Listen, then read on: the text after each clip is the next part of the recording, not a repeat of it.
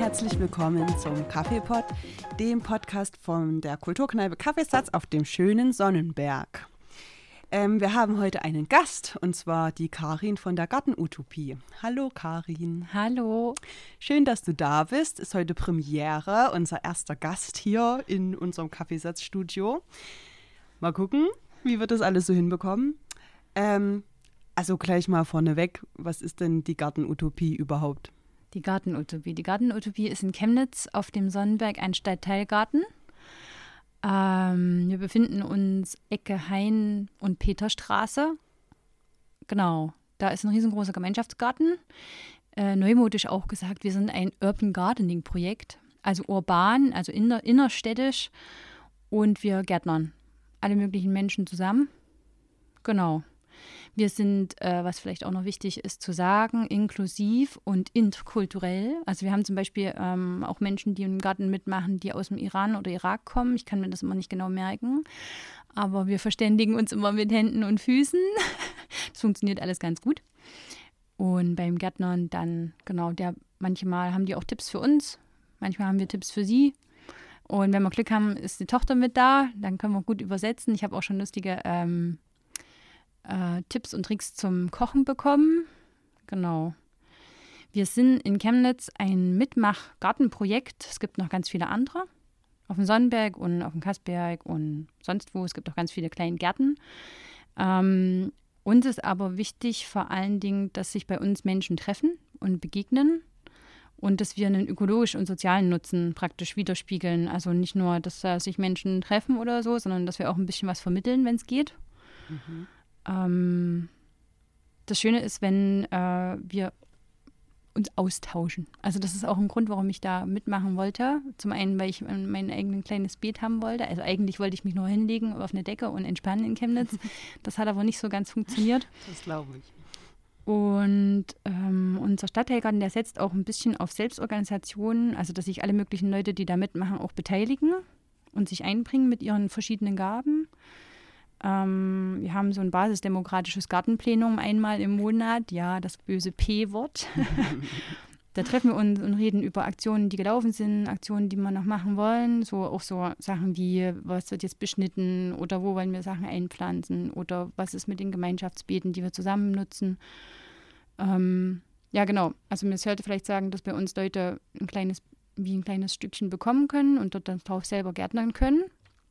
Und es gibt aber auch so Gemeinschaftsbeete, wo zum Beispiel Erdbeeren oder Himbeeren oder irgendwie, also Gemeinschaftssachen angebaut werden. Da kann man sich dann im Sommer gut dran bedienen. Also genau. Also ist das jetzt nicht so wie im Kleingartenverein oder so, wo so jeder seine Ecke hat und das ist jetzt meins und da kann jetzt niemand hin und sich da mal hinsetzen oder irgendwas. Naja, es ist wie ein großes Stück Land und das wurde so ein bisschen unterteilt wie in einzelne Stückchen und da äh, habe ich zum Beispiel ein Stückchen mit meinem Freund zusammen. Ähm, unsere Beetnachbarn, das ist ein älterer Mann. Auf der anderen Seite ist es eine ältere Frau. So ein bisschen schräg gegenüber, da ist ein junger Mann aus Chemnitz. Also das ist so verschiedene Alter, verschiedene ähm, Gewohnheiten. Die einen brauchen ein bisschen mehr Platz, die anderen ein bisschen weniger. Aber im Grunde genommen hat schon so jeder seins. Aber es gibt auch so neu, neue, sowas wie Baumscheiben. Also das ist sozusagen in der Mitte steht ein Baum und dann wurde da drum wie so kreisartig eine große Fläche angelegt, dass praktisch mh, hm, auf verschiedenen Radien äh, verschiedene Pflanzen wachsen. Mhm. Und jetzt haben wir zum Beispiel eine Familie, die hat jetzt, ähm, die ist neu im Garten und die haben sich gleich so einen, die haben gleich so eine, so eine Baumscheibe genommen und pflanzen jetzt dort ihre, ihre Sachen zusammen an. Aber es gibt halt auch diese Gemeinschaftsbeete. Ja, und auch so Gemeinschaftsplätze, oder? Also ich laufe da ja immer mal vorbei, da steht ja auch so ein Bauwagen drin und ja, so. das ist das Coole. Wir haben so ein paar Sachen gemeinschaftlich gebaut oder bauen die auch gerade noch um. Ähm, genau, wenn man nicht so viel Lust hat auf Gemüseanbau, kann man auch bei uns sich einbringen, indem man zum Beispiel, ähm, gibt auch jemanden bei uns, der sich sehr interessiert für Blumen. Der macht überall verschiedene Blumen, baut der an.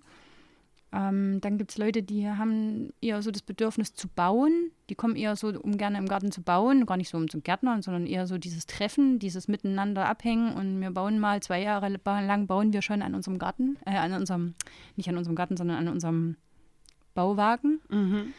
Genau, also es zieht sich in der Länge. Ich meine, es ist ja auch niemand da, der uns irgendwie von hinten drückt oder der sagt, hier, jetzt muss aber jetzt fertig werden. Ja, aber ist ja auch eigentlich ganz cool, also dass da, dass man immer was hat, wo man dran werkeln kann. Es ist ja eigentlich auch fast immer ein bisschen schade, wenn das dann fertig ist und man denkt, ja, und jetzt? Genau, dann sucht man sich wahrscheinlich das nächste Projekt. genau. Genau. Ich muss noch kurz sagen, wir, das sind sozusagen ein freier Zusammenschluss von ortsansässigen Personen. Ich habe mir das mal aus dem Internet rausgezogen, aus unserer Webseite, weil, ähm, genau, egal wo die Leute herkommen, also kommen schon hauptsächlich vom, vom Sonnenberg. Ich wohne jetzt Zentrum, aber äh, ich bin immer noch trotzdem gerne im Garten unterwegs.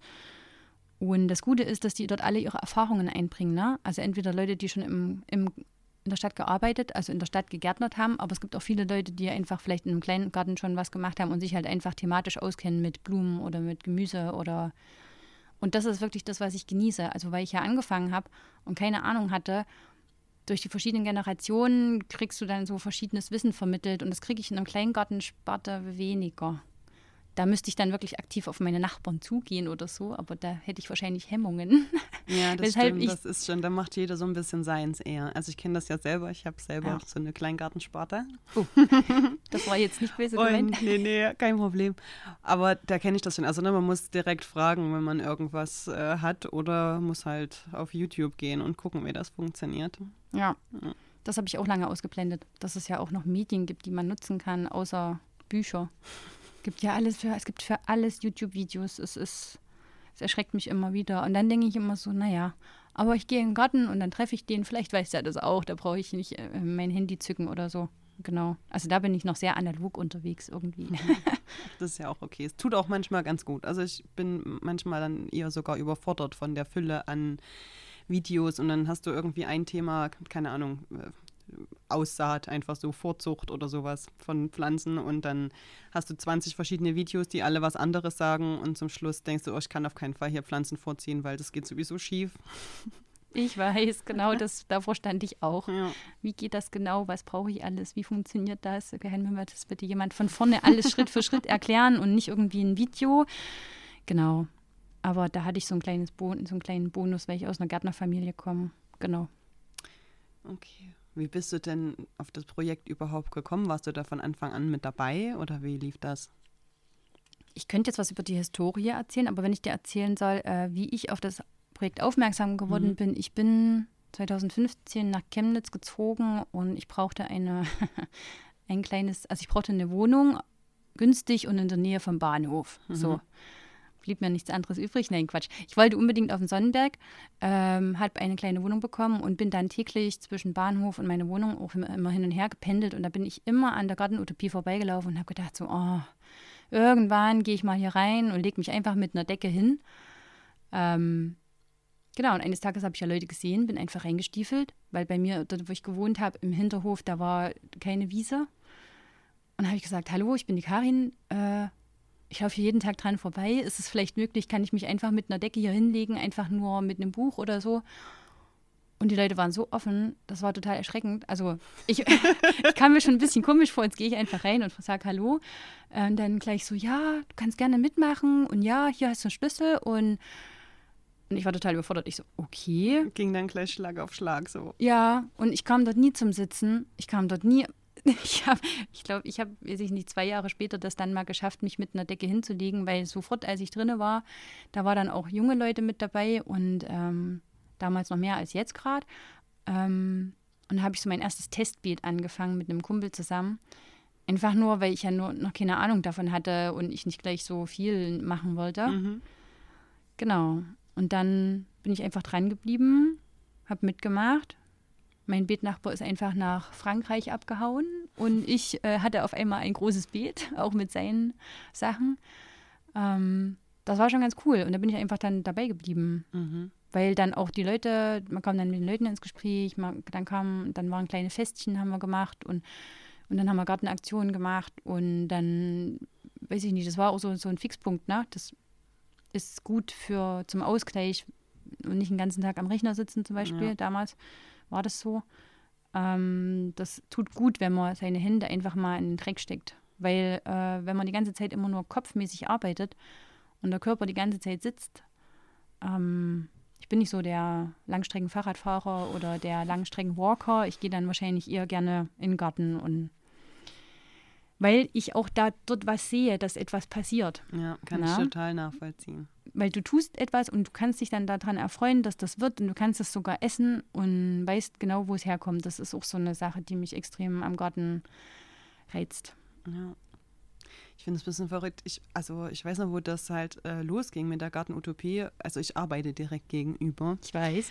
und ähm, genau, und da hat man immer gesehen, dass da irgendwie Leute waren und äh, irgendwie gebuddelt haben und es hieß halt so ein Gartenprojekt und hm, keine Ahnung. Haben wir nochmal rübergelunzt und dann irgendwann kam da Sascha mal rüber. Kennst du den? Hm. Von Stadthalten ist der ja auch. Genau, vom Stadthalten. Genau. Und die haben irgendwie ein, ein, ich weiß nicht, irgendeine Presse war da oder irgendwas, also irgendwie wollten die eine äh, Öffentlichkeitsarbeit machen. Und es gab aber noch keine Mitglieder weiter. Und da kam der zu uns ins Büro und hat gefragt, ob ein paar Leute von uns mal mit ihm ein Foto stellen würden und so tun, äh, als würden wir da Gärtnern, haben wir alle irgendein Gartengerät in die Hand gedrückt gekriegt und haben so getan, als würden wir da was machen, ja, um ein gut. Pressefoto zu machen. Ich habe den Artikel nie gelesen, ich weiß nicht, um was es da so du richtig ging oder irgendwas. Ich habe einfach mein Gesicht hingehalten für ein Foto für die Gartenutopie. Ich weiß nicht, Sehr wo gut. das gelandet ist. Ja. Nee, ich habe ja 2016 dort erst angefangen und ich habe aber mal geguckt, also ich habe mal Leute gefragt und das habe ich mir auch aufgeschrieben hier auf einem Zettel, weil ich mir das nämlich nicht alles merken konnte, wie das genau eigentlich losging. Und zwar war das so, dass im Oktober 2014 irgendwie ging es mit der Gartenentwicklung grundsätzlich los. Das war eine Initiative aus dem Bedürfnis, dass äh, unsere Stadt gemeinsam mit anderen Menschen aktiv zu gestalten und einen Nachbarschaftsgarten für alle zu schaffen, die daran partizipieren wollen. Das war so der Grundgedanke von einem gemeinsamen Pärchen, die dort schon in Wohnhaus erstanden haben. Hm. Und die haben gesagt, so, oh, hier diese Brachfläche, also da muss wohl ein großes Haus gestanden haben. Ähm, das wurde abgerissen und da lag ganz viel Schutt. Und dann sind da Menschen mit ihren Hunden ständig Gassi gegangen und es muss richtig gestunken haben. Also so richtig, mm, und dann war da viel Müll und viel Dreck und viele Berge Schutt und so. Dann gab es irgendwie eine Aktion mit dem ASR, wo die dort angefangen haben zu beräumen. Ähm, und das lief immer so dieses Pärchen, also Reiko und seine Frau, die haben dort dieses Grundstück grundsätzlich, also dann, die haben drei Jahre gebraucht, um das von jemandem aus den altbundesdeutschen Ländern äh, abzukaufen. Die haben das richtig gekauft. Die das haben nicht das gepachtet, das Grundstück. Nee, die haben so. das mhm. gekauft, das gehört denen und wir haben mit denen eine Nutzung, also der Verein hat praktisch, der sich dann 2016 war ich Gründungsmitglied. Mhm. Wir haben das dann, gab es eine Nutzungs, Nutz, Nutzungsvereinbarung, weil mhm. ja auch so Sachen anfallen wie ähm, Straßenreinigung oder sowas. Also da gibt es ja so Kosten, die anfallen bei so einem ja. großen Grundstück. Und da haben wir gesagt, wenn wir das hier schon nutzen dürfen und mitgestalten dürfen und wir hier auch ernten und das für uns Lebensqualität ist, dann wollen wir auf jeden Fall, dass das gerecht ist, dass wir, ähm, wenn wir Sachen nutzen, auch uns mit dort mit einbringen, mhm. monetär gesehen. Genau. Die haben dieses 3000 Quadratmeter große Grundstück gekauft und der Gedanke dahinter war eine Schaffung produktiver Landschaften auf Brachen oder, zum, oder minder genutzten Flächen, um einen beachtlichen ökologischen und sozialen Nutzen für die Stadt zu generieren. Also die wollten das nicht einfach, dass das jemand kauft, dort ein neues Haus hinbaut, sondern die wollten bewusst, dass das eine Fläche bleibt, die als Garten genutzt wird, damit dort ähm, eine Art von Vielfalt auch entsteht, nicht nur sozial, sondern auch Natur. Also wir haben ja, wir haben auch auf dem Grundstück bestimmte Bereiche, die wir zum Beispiel nicht antasten, weil dort äh, einfach, da bleibt es so, wie es ist. Mhm. Damit dort äh, so, äh, bestimmte Tiere oder auch Insekten ihre, ähm, ihre Ruhe, ihre Ruhezonen haben. Ne? Ja. Also so, das es geht nicht nur, dass wir darum, darum, dass wir das nutzen können oder dass da der Nächste kommt und dort ein nächstes Haus hinbaut, sondern ähm, die Schaffung von einem großen urbanen Garten, natürlich auch ein Stück weit als Nutzgarten, aber ähm, nicht, äh, dass man das wieder versiegelt. Ja. Also das ist ja ganz wichtig, dass man in der Stadt nicht nur versiegelte Flächen hat. Na? Mhm. Oder wenn es große Flächen gibt, dass man die auch irgendwie so nutzt, dass die auch zur Tier, Tiervielfalt ähm, beitragen und nicht nur Grünflächen sind. Ne? Grünflächen, ja. also nur Rasen oder so, das bringt ja nur auch nichts. Ja, das ist auch mega wichtig. Ich habe jetzt letztens in einem Podcast gehört, ähm, dass in Deutschland pro Sekunde sieben Quadratmeter Fläche ähm, betoniert werden. Mhm. Pro Sekunde fand ich übelst krass. Ich gedacht, boah. Also von daher ist das schon gut, wenn es Leute gibt, die dann Ja. solche Projekte initiieren und so und sagen, nein, dieses Stück Erde bleibt grün. Ja, genau. Und ähm, dann haben Leute dort angefangen, den Schutt zu beräumen. Dann gab es diese, die Zusammenarbeit mit Sascha von Stadthalten e.V. Der hat viel möglich gemacht. Der hat zum Beispiel auch den Bauwagen organisiert. Dann über die Zeit kamen dann immer mehr Leute dazu, ähm, über bestimmte Gartenfeste oder über bestimmte so Putzaktionen auf dem Sonnenberg. Oder auch von unserem Garten aus gingen irgendwelche Aktionen los, Entrümpelungsaktionen. Und irgendwann wurde dann das Gelände eingezäunt. Den genauen Grund weiß ich nicht, aber ich glaube, weil ähm, das dann halt richtig als Nutzgarten Ja. umgestaltet wurde. Ähm, wir haben auch schon Gartenfeste drinne gehabt, wo dann noch mehr Leute den Weg zu uns gefunden haben oder halt auch über, die, über den Sascha oder über irgendwelche Leute von Hören sagen. Ne? Also die reden ja alle miteinander. Und als ich 2016 dazugekommen bin, da, da gab es da gab's dann schon das Gelände, das gab es ein selbstgebautes Kompostklo, einen Bauwagen und da war eigentlich alles dann sozusagen schon da, was man so braucht. Und ich habe Ja. mir das immer alles erzählen lassen, was so los war. Und dann habe ich gedacht, so, naja, dann können wir ja weiter gestalten. Ne? Und dann ging jetzt über die Zeit, haben wir dann noch ein Gerätehäuschen hingebaut. Mm, Und ein Pavillon gibt es noch und so eine Art Holzlager. Und wir haben noch unsere verschiedenartigen ähm, Kompostarten, Kompostraupen. Genau. Das war so, seitdem ich jetzt mitgemacht habe. Also das so lief das jetzt bisher. Also so, Mhm. das ist so ein bisschen die, die Geschichte dahinter. Das ist ja schon extrem viel entstanden. Also es ist ja noch gar nicht so lang, 2016 oder also selbst mit der Gründung 2014 hast du gesagt, ne? Nee, 2014 haben die angefangen, sich für das, also dieses, das Gelände irgendwie zu Ja. äh, bearbeiten und 2016 haben wir uns gegründet. Dass das so richtig gestartet ist, ne? Genau. Und ich meine, es sind jetzt fünf Jahre Mhm. und dafür ist dort schon extrem viel passiert. Also ich weiß ja, wie Findest es vorher aussah. Mhm. Wir haben immer ganz viele Ideen. Wir machen, wir sind bloß immer im Schneckentempo unterwegs, aber ja, es, ich glaube, es das ist ist nicht aber schlimm. normal, weil man auch äh, das Gefühl hat, also man hat irgendwie so das Gefühl, okay, ich, das und das wollen wir jetzt machen, und das machen wir jetzt mal so schnell und dann dauert das viel länger. Es dauert also gefühlt im Garten alles, was man tut, ein Beet anlegen zum Beispiel. Habe ich gedacht, ja, mach mal hier so die nächsten zwei Wochen oder so. Ich habe, glaube ich, zwei Monate gebraucht, bis es fertig war oder Ne, also es ist irgendwie dauert alles dann doch ein bisschen länger als gedacht und das ist ja aber auch okay. Und wenn viele Leute mit dabei sind, macht es halt auch Spaß. Genau. Ja. Und man kann halt kommen und gehen und, und sich das auch selber ein bisschen einteilen. Mhm. Das ist auch das Coole. Also das ist da nicht, das ist zwar zugeschlossen, der Garten an sich, Ja. aber immer wenn Leute zu sehen sind, immer reingehen, immer äh, fragen oder so mitmachen. Mhm. Genau. Also richtige Öffnungszeiten haben wir halt nicht. Ja, ist halt, Ah. wenn jemand da ist, dann. Meistens in den kommen. wärmeren Monaten immer am Wochenende Leute da. Ja, das ist wie bei uns im Kaffeesatz. Ist immer nur, wenn jemand da ist, dann darf man rein. Genau. Aber es, es klingt auch so ein bisschen, als wärt ihr schon ganz schön viele. Kann man denn da bei euch trotzdem noch mitmachen oder ist das, äh, seid ihr voll oder wie ist das? Ähm, wie soll ich denn das sagen? Es gibt eine große Fläche, das ist so diese riesengroße Beetfläche, wo die verschiedenen Teile aufgeteilt sind. Mhm.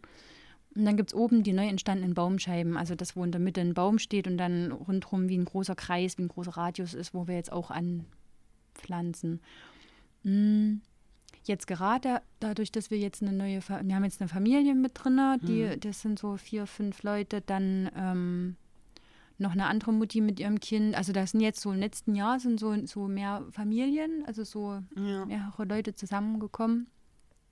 Wenn ak- also wir haben immer noch Platz, sagen wir es mal so.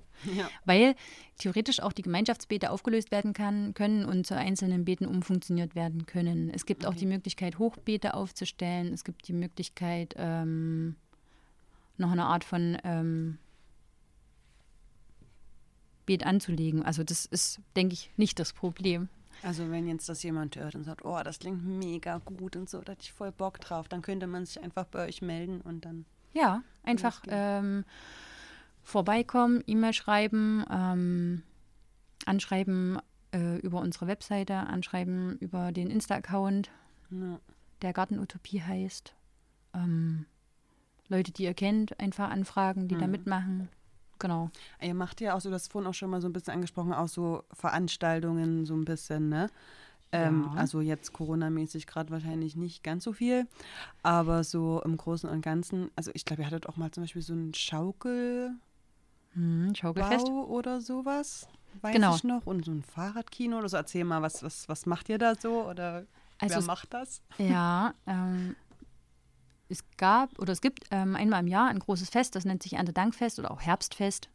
Ähm, das funktioniert so, da machen wir meistens irgendwie eine Art von Essen und ein bisschen Grillen und wir feiern einfach unsere Ernte, weil meistens im, wann ist das immer, September oder Oktober, also auf jeden Fall in der Jahreszeit äh, ernten wir gerade sehr, sehr viel. Ja. Wir halten uns natürlich meistens noch sehr viele Wochen später immer noch im Garten auf, aber das ist so der Tag oder das ist so die Zeit, wo wir dafür danken, dass wirklich das, was wofür wir uns eingesetzt haben im Garten, dass das gekommen ist, dass es uns ernährt hat, Genau. Also es kommt ja auch so ein bisschen aus dem Christlichen. Ne? Mhm. Wir danken dafür, dass es uns gut geht oder dass es wir eine reiche Ernte hatten.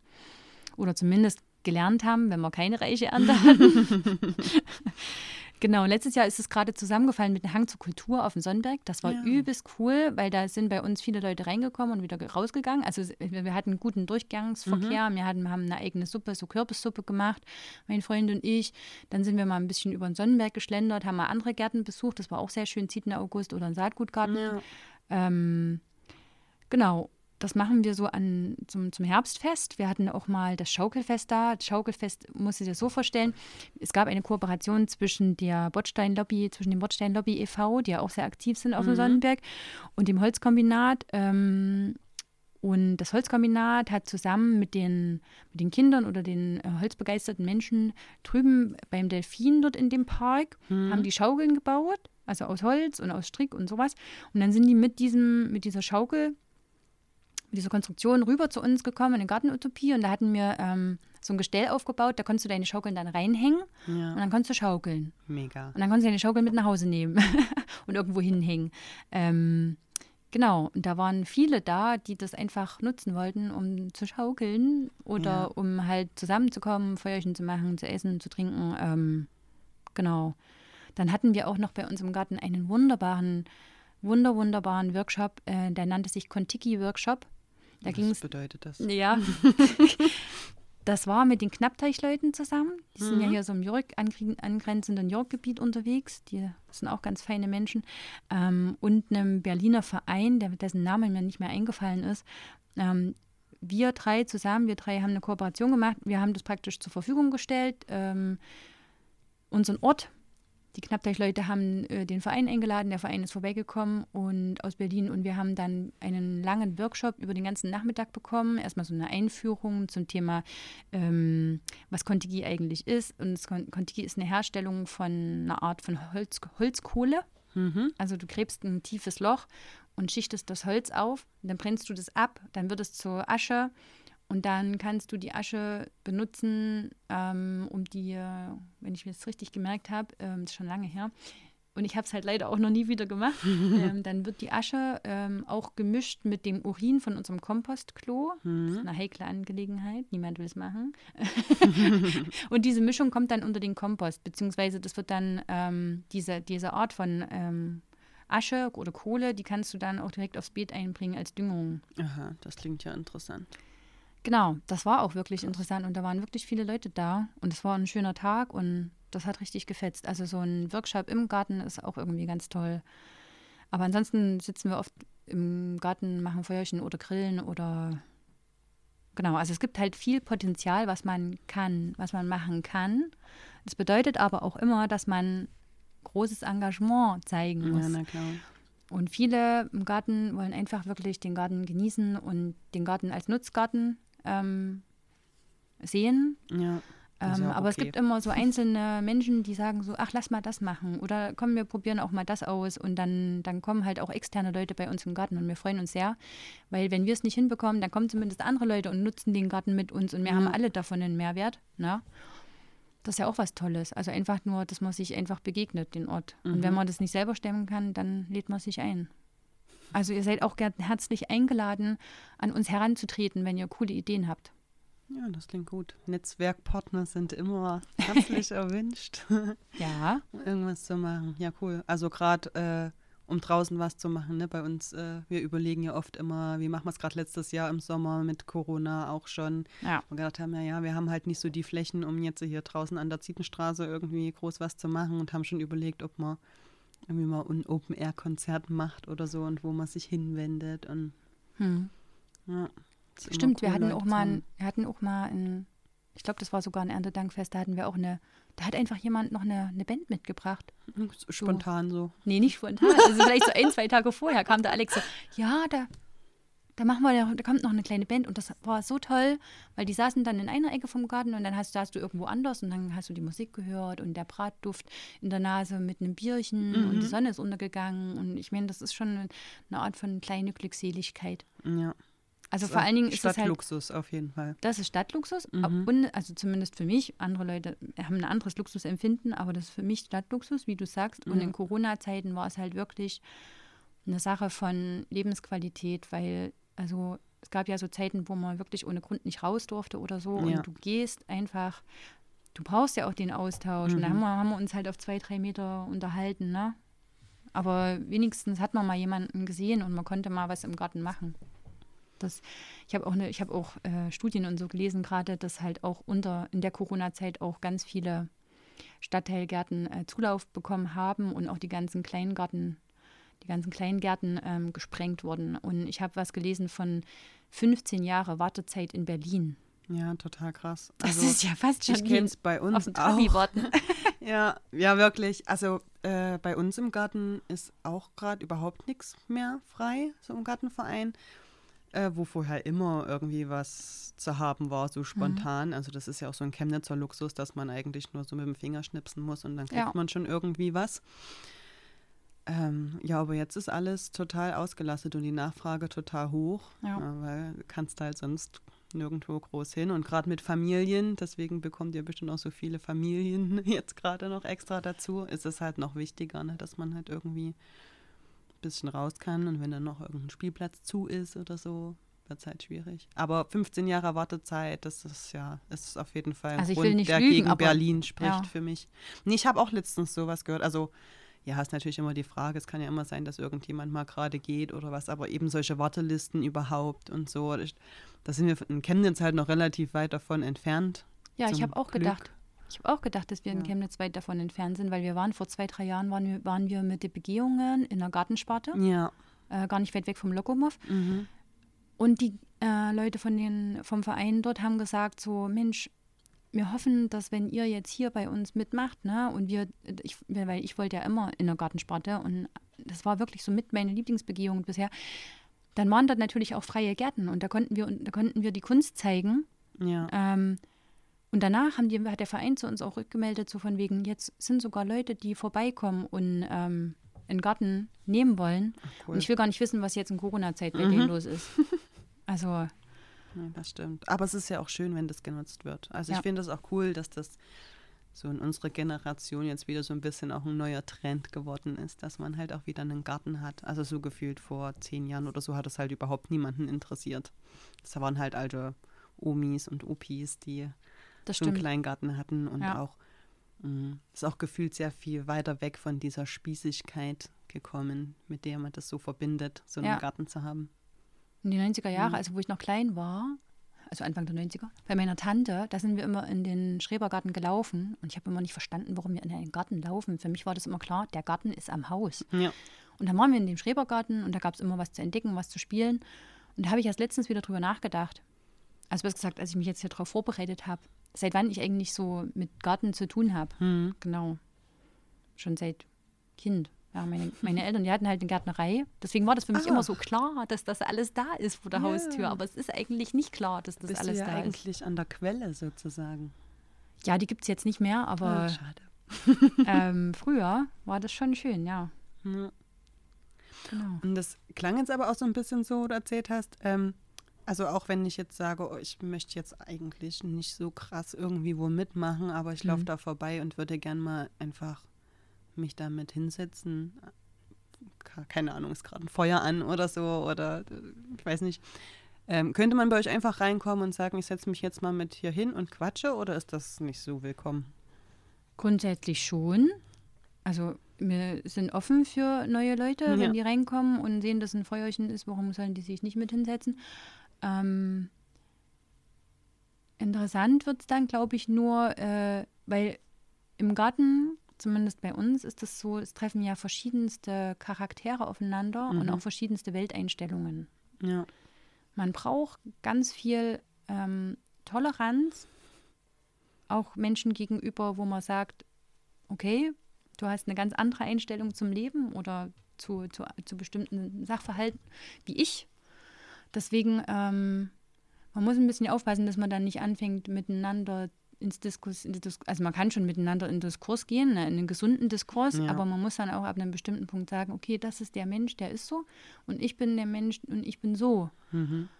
Also dieses Tolerieren, ne, dass er oder sie so ist, wie sie ist, und dass wir trotzdem aber Gemeinsamkeiten haben und das ist das Gärtnern und das ist das Nutzen und das ist der Austausch und das ist das der Naturgedanke und die Naturverbundenheit. Das ist für mich der Grund, warum ich auch im Garten, in dem Verein noch mit drin bin. Ähm, weil es natürlich in dem Garten auch verschiedene Charaktere gibt. Und ja. in dem Plenum geht es immer hoch her. Das und es, da werden Meinungen auch mal harsch ausgetauscht und da werden Meinungen auch vertreten. Und das muss man aber auch aushalten. Ja. Also es ist nicht alles Friede, Freude, Eierkuchen. Und von daher sind alle Menschen bei uns willkommen, weil wir ein interkultureller Garten sind. Wir sind äh, Menschen, die äh, über äh, Landesgrenzen hinaus auch Menschen mögen. Und das muss man ganz klar sagen, ähm, damit nicht das falsche Bild entsteht, dass wir irgendwie, ähm, wie soll ich denn das ausdrücken, dass wir ähm, Menschen sind mit rechten Gedankengut. Das ja. sind wir absolut nicht sondern wir sind weltoffen und wir möchten das auch nach außen kommunizieren und deswegen sind bei uns auch alle Menschen und Nationalitäten willkommen, das müssen wir ganz klar sagen. Genau. Ja. Klingt also ihr könnt gerne immer reinkommen. ihr könnt gerne immer reinkommen, aber ihr müsst auch gewappnet sein, dass, dass man dort auf Persönlichkeiten trifft. Ja. Genau. Was ja auch gut ist. Also ich finde das immer gut, wenn Leute auch hinter den Dingen stehen. Also ja, also ja. sie selber auch sein können. Und gerade in so einem Bereich, der ja auch ähm, zum, also für mich gehört mein Garten quasi zum normalen Wohnen mit dazu. Ne? Und das soll natürlich auch ein Rückzugsort ähm, sein und dann möchte ich mich dort wohlfühlen können mit meinen Gedanken gut, sage genau. ich mal. Und na, dann und deswegen, damit sich auch die wichtig. Leute wohlfühlen, ist es eben wichtig, auch zu sagen, hier, ja. So und so, ich habe dich verstanden, ich habe dich gehört und du hast mich auch gehört und äh, mhm. vielleicht nicht verstanden, aber du hast mich gehört. Und ich will mich aber gar nicht mit dir irgendwie wegen irgendwas streiten, weil ich will dich einfach so nehmen, wie du bist. Und wenn, und wenn wir hier zusammen sind, dann lass uns doch wenigstens hier zusammen gut miteinander sein. Ne? Also du kannst ja trotzdem deine Lebensanschauung weiterhin so ja. verfolgen, wie du möchtest, aber der Garten ist für uns ich kann nicht sagen, kein politischer Ort, aber ähm, ein großer Tol Toleranzspielraum, ja. sagen wir es mal so. Und vor allen Dingen halt trotzdem Garten, ne? Also ihr habt und ja trotzdem, das, Garten, was euch genau. verbindet, ist ja quasi das Gärtnern und Bauen und äh, gemeinsam dieses Stückchen Erde irgendwie schön machen, sag ich mal. Genau. Und ich denke, dahingehend findet man immer irgendwie einen Konsens. Ja. Und es gibt auch ganz klar Sachen, wo, oder äh, Situationen, wo ich halt dort saß und gedacht habe, so, ich brauche jetzt mal Ruhe. Dann habe ich das gesagt, dann habe ich mir meine Ecke gesucht und habe ich mich da hingelegt oder hingesetzt mit dem Buch oder habe halt einfach nur da gesessen und dann, also man kann das ja auch einfach formulieren. Ja. Ist ja alles. Und dann später, wenn der Bauwagen fertig ist, dann setze ich mich rein mit meinem Bier und dann mache ich die Tür hinter mir zu. Wird zugeschlossen. genau. Ja, ja, Gibt es denn sonst irgendwie eine Möglichkeit, euch zu unterstützen oder so? Also wenn man jetzt sagt, okay, ich möchte jetzt hier nicht explizit mitmachen oder so, aber ich finde das total ja. cool und wertvoll für den Stadtteil, so ein Projekt. Das wäre natürlich super, wenn man den Gedanken hat, äh, uns zu unterstützen. kann man wunderbar machen. Und zwar, ich habe mir ein bisschen was aufgeschrieben. Ähm, grundsätzlich könnt ihr gerne unsere Website besuchen www.gartenutopie.de. Da findet ihr auch unsere E-Mail-Adresse, die heißt info.gartenutopie.de. Wenn ihr da hinschreibt, könnt ihr, ähm, also bekommt ihr immer Antwort, vielleicht ein bisschen zeitversetzt, aber ihr bekommt Antwort, zum Beispiel, falls ihr bei uns mitmachen wollt. Und ansonsten gibt es viele Informationen bei uns auf der Website. Ähm, es gibt noch einen Instagram-Account, der wird gepflegt von mir und noch jemanden anderem äh, aus, dem, aus der Gartenutopie. Ähm, der Account heißt Gartenutopie, ganz einfach. Ähm, physisch könnt ihr gerne jederzeit, wenn wir im Garten sind, vorbeikommen, Ecke, Ecke Peter-Hein-Straße, einfach hereinspazieren, einfach mit uns reden, einfach uns anquatschen oder mal zu einem Plenum kommen.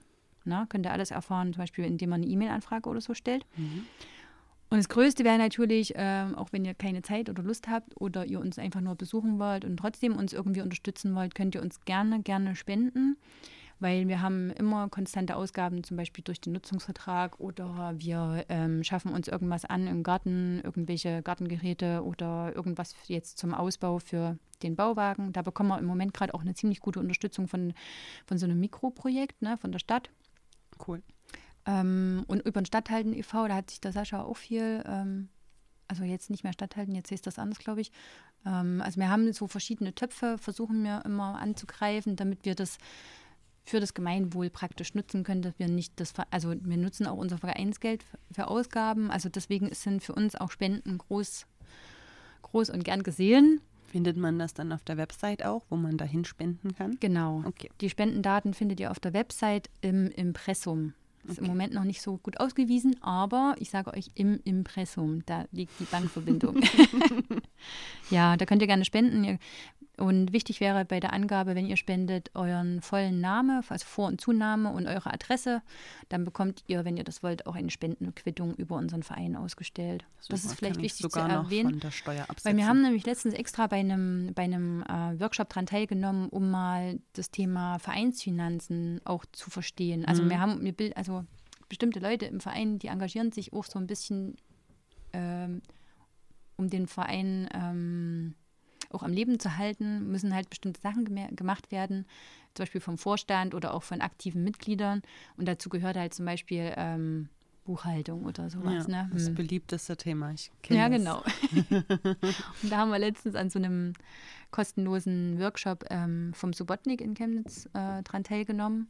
Das war sehr, sehr, sehr gut. Das war ein Verein Humanité aus Leipzig. Und die haben das richtig, richtig super gemacht. Ähm, da konnten wir auch alle unsere Fragen loswerden, wie das genau alles funktioniert. Weil Vereinssachen, wie man die ausweist und so. Ja. Und was zu beachten ist. Genau. Ja, also ihr könnt uns gerne unterstützen. Ihr könnt uns auch gerne irgendwie so unterstützen, wenn ihr im Garten reinkommt und mit uns quatscht. Wir brauchen bestimmt nicht nur Geld, wir brauchen vielleicht auch irgendwas anderes. Und wenn es mal zuhören ist oder ja. einfach mal miteinander da sitzen. Oder handwerkliche Fähigkeiten. Oder handwerkliche oft, Fähigkeiten. Oft beliebt. Ja. Wenn das jemand kann. Genau. Ja, cool. Also klingt auf jeden Fall nach einem mega spannenden Projekt. Ich habe es noch nie so richtig geschafft, ähm, bei euch auch reinzugehen. Nicht schlimm. Schon, aber eigentlich wünsche ich mir das, dass ich das auch mal hinkriege. Mal gucken, ich meine, wenn ich wieder arbeite, bin ja noch in Elternzeit, ähm, klappt es vielleicht auch eher mal. Dann sieht man ja auch oft ähm, ja, du das aber gerade bei diesem bei eurem Schaukel-Workshop, da wäre ich so gern dabei gewesen. Ich weiß gar nicht mehr, wo ich war, aber ich war an dem Wochenende auf jeden Fall nicht in Chemnitz. Schade. Also, wenn sich das nochmal anbietet, könnt ihr das gerne wiederholen. Ach, zum Schaukelfest war die Band da. So war das, genau. Ja. Das war das, ja. Die zwei Tage vorher angekündigte. Oder ich habe es einfach nicht mitbekommen, das kann auch sein. Ich kriege auch manchmal Sachen einfach nicht mit. Habt ihr denn äh, auch schon Pläne, ähm, was ihr noch machen wollt, so veranstaltungsmäßig? Oder ist das gerade eh ausgesetzt, weil man nicht weiß, wann überhaupt wieder was geht? Ähm, ich glaube, das hat mit diesem angesprochenen Engagement zu tun, wer ja. Zeit hat und wer sich das ein bisschen auf die Fahne schreibt. Mhm. Ähm, aktuell gibt es keine Pläne, auch wegen Corona. Ja. Da war ja schon die Frage, ob wir uns überhaupt treffen, wie wir das machen. Ähm, oder was ist, wenn wir im Garten gleichzeitig ganz viele Leute sind und ganz viele Leute gleichzeitig im Gartenpavillon sitzen mhm. oder sowas? Das sind halt so Corona-Fragen. Deswegen gibt es im Moment auch noch keine Veranstaltungspläne. Wir hoffen natürlich, dass es im Sommer wieder so lockerer wird wie letztes Jahr. Ne? Mhm. Dass wir dieses, die, das, zumindest das Erntedankfest wäre schon cool, wenn wir das machen könnten. Und ansonsten haben wir im Moment gerade noch nichts in der Pipeline, aber es tun sich ja immer irgendwelche Sachen auf.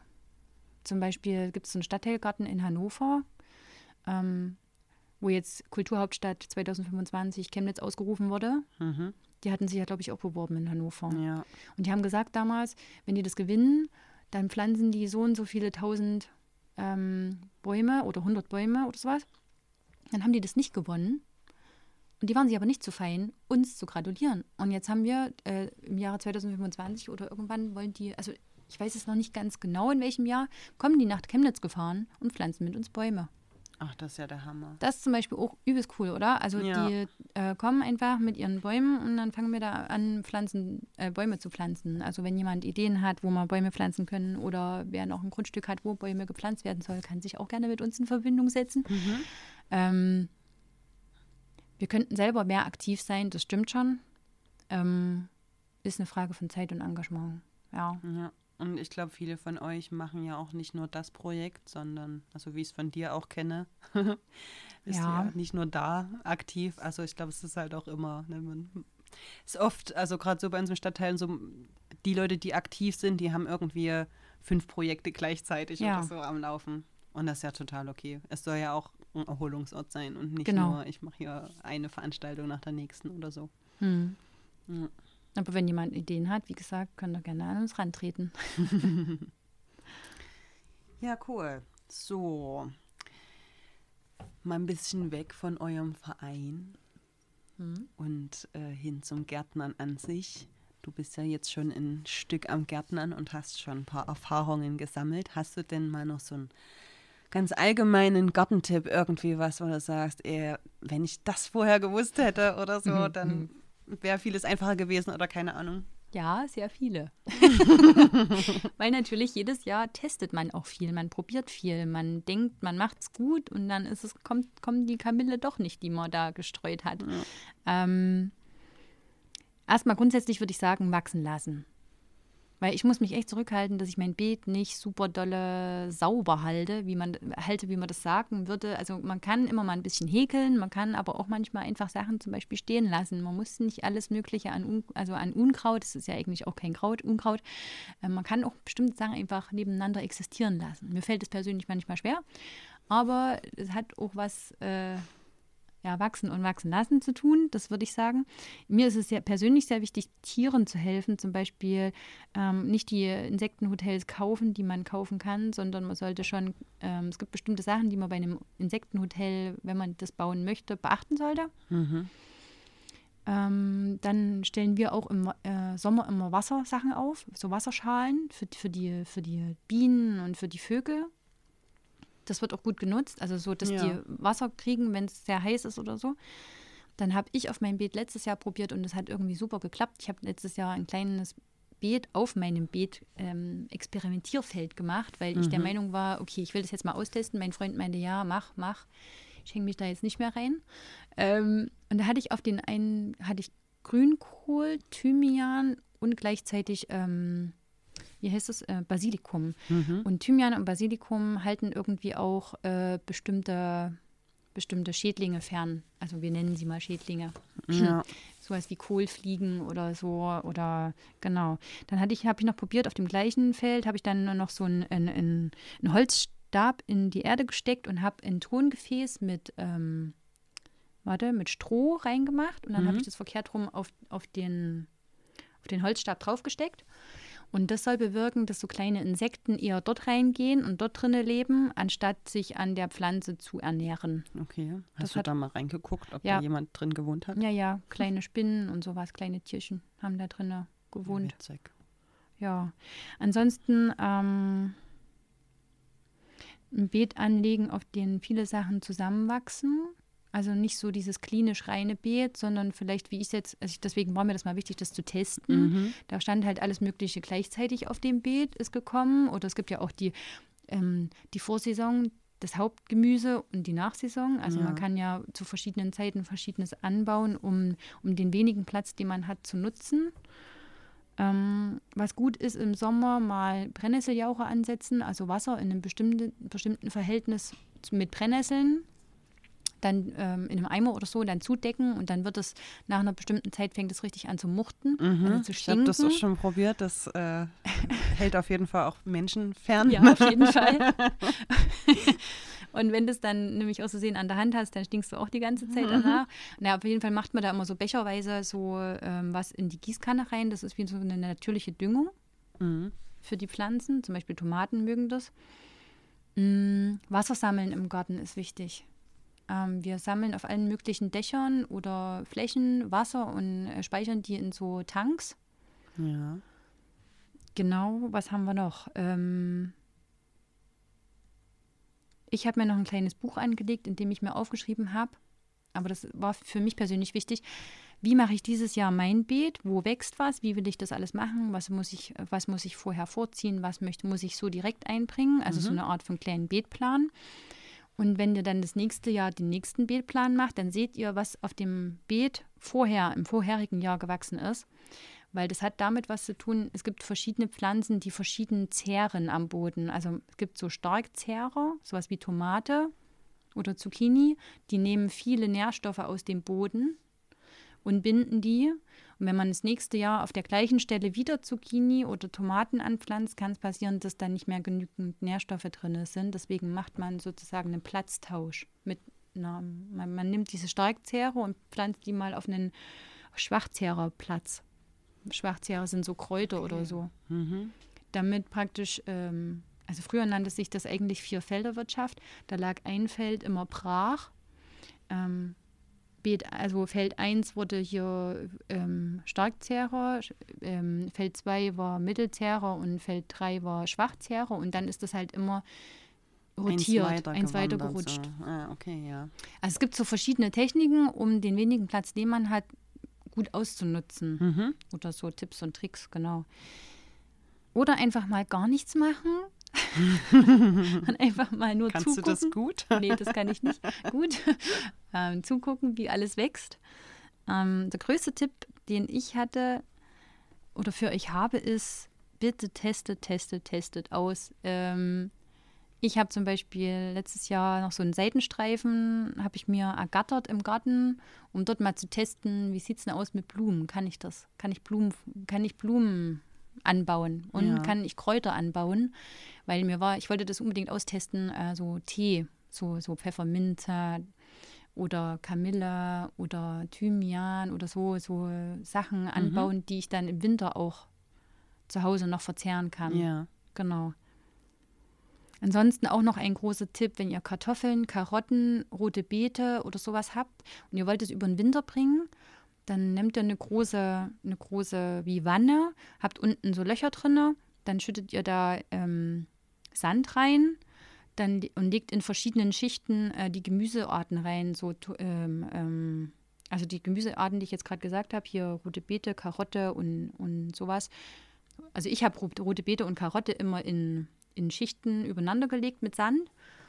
Und dann habe ich immer, wenn ich rote Beete oder Karotte abends essen wollte oder mittags essen wollte zu meinem, zu meinem Mittagessen, ähm, habe ich dann, bin ich runtergegangen in den Keller, wo es schön kalt war, habe das rausgenommen und es hat jetzt bis in Frühjahr rein gehalten. Habe ich immer okay, noch rote krass. Beete gehabt. Also und du hast da, also hast du dann zwischen das Gemüse noch was dazwischen gemacht, zwischen die einzelnen Schichten? Ja. Also genau, immer wieder also, Sand dann quasi. Genau, du hast praktisch Sand, dann rote Beete, dann wieder Sand drauf, ja. dann kommen die Karotten, dann wieder Sand. Und damit der Sand muss auch feucht sein. Ne? Also wenn der dann irgendwann trocken ist, kannst du auch gerne mal so ein bisschen Wasser drüber mhm. gießen, dass das feucht bleibt, dass das wie kühlt und dass das äh, konstant Temperatur bleibt.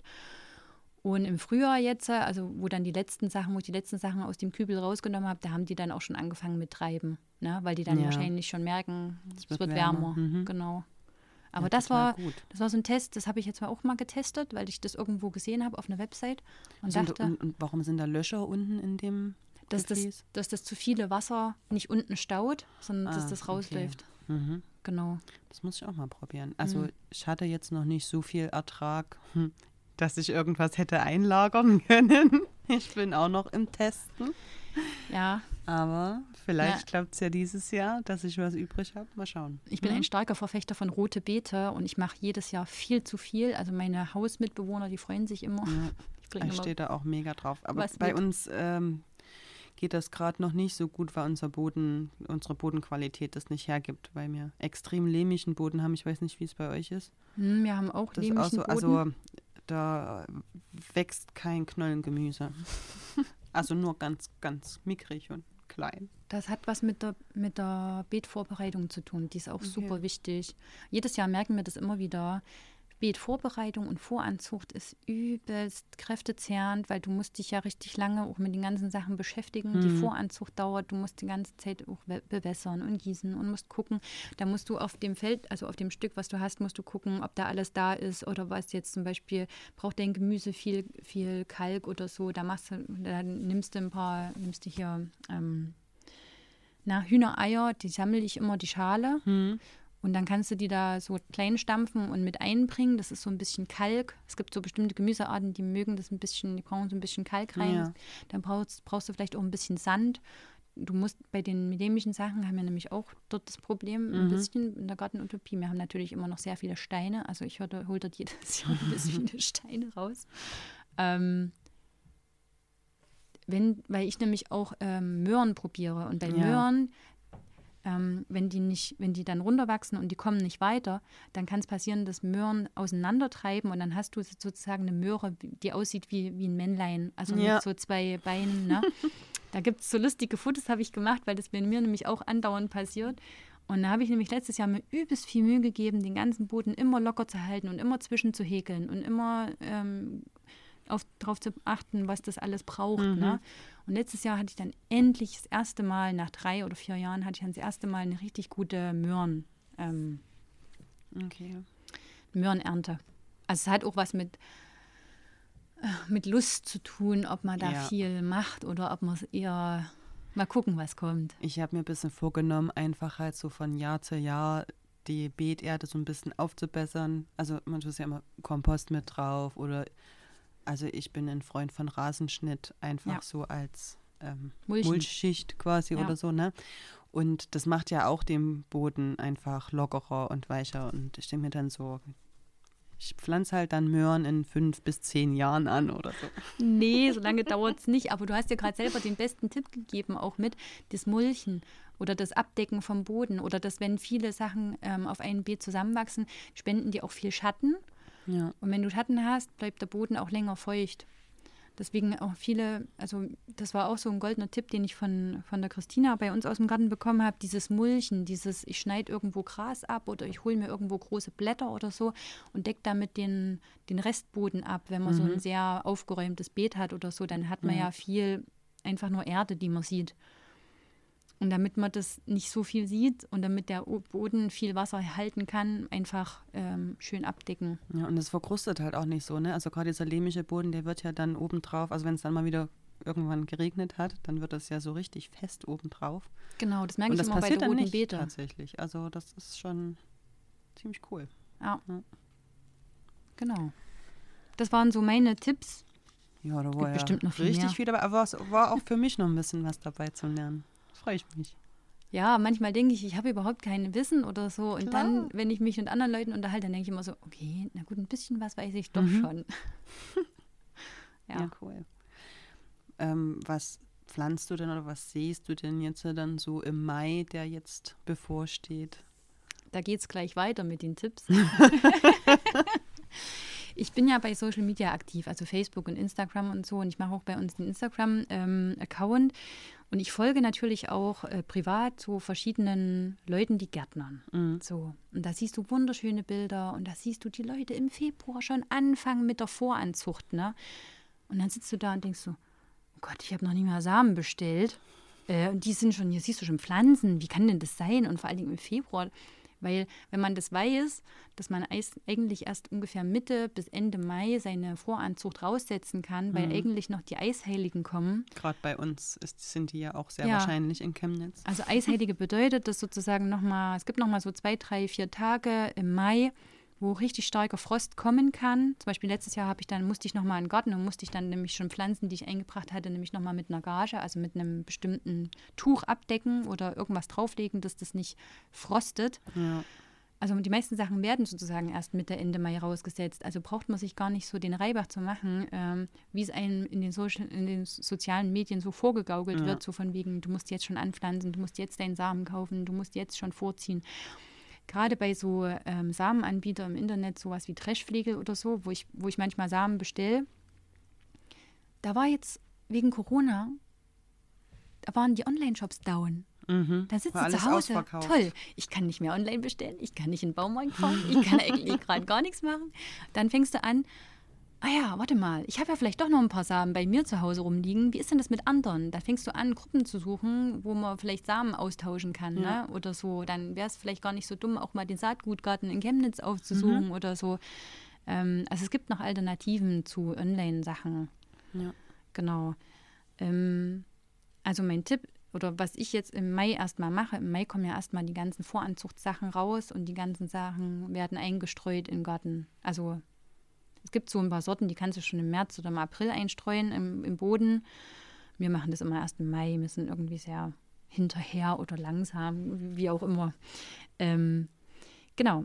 Der Samen wird eingebracht, Voranzugspflänzchen werden eingebracht. Wenn ihr sowas nicht habt, dann könnt ihr auch auf den Wochen Wochenmarkt gehen oder in Gartenfachmärkte. Dort kann man sich vorangezogene kleine Pflänzchen holen. Für jemanden, der das zum Beispiel noch nicht gemacht hat, damit die Hürde nicht so groß ist, selber zu gärtnern. Man kann die Sachen auch ähm, in bestimmten Pflanztöpfen zu Hause auf dem, auf dem Balkon hinsetzen. Man braucht nicht unbedingt einen Garten. Ähm, ich pflanze dann so verschiedene Gemüsesorten ein. Ich habe zum Beispiel letztes Jahr, weil ich so faul war, habe ich mir auch, ach nee, weil ich nicht so faul war, so war das, die sind mir nämlich alle erfroren, Och, weil ich so früher eingepflanzt mhm. habe, musste ich dann nämlich noch in den Gartenfachmarkt gehen und habe mir kleine Kohlrabis geholt und habe die dann auch eingepflanzt. Sind dann auch ja. alle gekommen, also weil die haben da einfach viel Ahnung. Ich pflanze ein, zum Beispiel Kohlrabi, Stangensellerie. Dieses Jahr will ich mal Rotkohl probieren. Mhm. Das ist natürlich die Königsklasse, weil ähm, die Kohlsorten sind immer sehr anspruchsvoll. Ja. Wir haben es schon mal probiert. Ähm, da hatten wir dann die weißen Fliegen und dann hat sich die Blüte nicht richtig ausgebildet und dann waren da fünf Pflanzen mit übelst tollen Blättern, aber keine Frucht. Ja. Das war ein bisschen traurig, aber man hat gelernt. Ich bringe noch Zucchini ein, Gurken und noch ganz viele andere Sachen. Jeder halt so das, was er mag.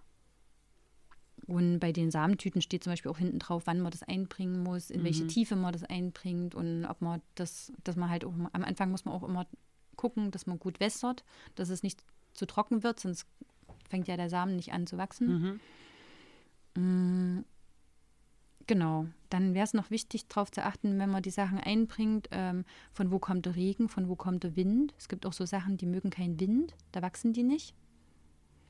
Mm, wie sind die Bodenbedingungen? Ja. Und natürlich wichtig, wenn man einen Freund hat oder äh, Mitgärtnerinnen, mit denen man sich irgendwie teilt, muss man das natürlich auch noch mit den Leuten absprechen. Was willst du eigentlich aufs Beet haben? Ähm, weil ich bin da immer ziemlich schnell so, ach, das machen wir dieses Jahr und das und das und das. Mhm. Und dann kommt mein Freund so, ähm, was kann ich jetzt noch tun? Äh, wo kann ich mich jetzt noch einbringen? Ja, das ist halt voll mein Ding. Es ist halt so, äh, so eine Herzenssache. Ja, dann ist man so voll dabei und dann kommt mhm. noch jemand anders und der hat auch noch Wünsche. Okay. Deswegen bin ich ganz froh, dass ich noch meinen Seitenstreifen habe, wo ich so die Blumen und die Kräuter mache. Da teilen wir uns gut auf. Ja. Ja. Genau, also im Mai kommen die meisten Pflanzen raus. Also hast jetzt richtig viel vor dann. Sagen wir es mal so, ich habe ziemlich spät angefangen mit der Voranzucht. Also ich sehe noch gar keine Blättchen bei meinen ähm, Pflanzen zu Hause am Fensterbrett. Von daher ist ja auch noch ein Stück, ne? Ja, ja. aber es ist, glaube ich, auch nicht so viel Stress. Ich hatte letztes Jahr, ähm, weil da meine Tochter gerade erst geboren war, einfach random irgendwelche Samen auf mein Hochbeet geschmissen. Also halt auch so, so Anfang Mai. Unter anderem Tomaten. Habe nie gedacht, dass da was passiert. Also ich habe wirklich einfach die Samen ins Beet getan. Habe gedacht, naja, ich habe jetzt dieses Jahr einfach keine Zeit. Wenn was wird, wird was. Wenn nicht, wird nichts. Und ich hatte richtig viele Tomaten letztes Jahr. Ich habe die nicht vorgezogen. Was? Also sie waren halt relativ spät, im September würde ich sagen. Und es sind dann auch nicht mehr alle noch ähm, reif geworden. Also ich hatte noch ziemlich viele grüne, wo es dann gefroren ist. Aber letztes Jahr war es halt auch sehr lange wirklich noch schön und warm. Und konnte dann trotzdem ganz viele noch abmachen und habe die dann halt in Zeitungspapier gewickelt und dann sind die auch bei mir noch nachgereift. Also ich ja. hatte bestimmt noch zwei Monate oder so Tomaten dann. Es hat funktioniert und ich habe mich wirklich, also manchmal funktioniert es besser gefühlt, wenn man sich nicht drum kümmert, als wenn man die Pflänzchen so überfürsorglich behandelt. Genau, das habe ich bei dem Testbeet, das ich letztes Jahr ge mhm. gemacht habe, auch gemerkt. Ich habe das dann einfach wachsen lassen. Und das war, genau, manchmal muss man auch so ein bisschen, mhm. nein, ich mache heute mal nichts. Genau, einfach ein bisschen geduldig sein und genau. auch mal genießen einfach den Garten. Ja, cool. Fällt ihm schwer. Aber mhm. ich sitze dann halt gerne mit einem Bierchen unterm Pavillon und quatsch mit den Leuten. Das ist ja auch eine Art von Genuss, einfach ja, das Soziale. Das ist auch gut, wenn man auch noch andere Leute hat, dann kann man sich leichter ablenken. Finde ich auch gut. so mal so ein bisschen weg vom ganzen Gartenthema. Du hast ja gesagt, du wohnst gar nicht auf dem Sonnenberg, sondern mhm. im Zentrum. Ne? Ähm, Hast du trotzdem so eine gewisse Liebe für den Sonnenberg oder also was magst du an unserem Stadtteil? Ähm, ich habe mal zwei, zweieinhalb Jahre auf dem Sonnenberg gewohnt, mhm. in der Nähe vom alten Peace Food, wo das noch da oben war. Ähm, und ich muss ja ganz ehrlich sagen, ich vermisse meine kleine Wohnung und ich vermisse meinen Sonnenberg und ich vermisse meinen Subway to Beater. Ja, sehr. Mhm. Weil wir sind auch öfter mal nach dem Garten dann noch in Subway to Beater auf ein Bier oder so. Mm, ich liebe das, also ich liebe am Sonnenberg, dass es zentrumsnah ist und dass es aber noch nicht fertig ist.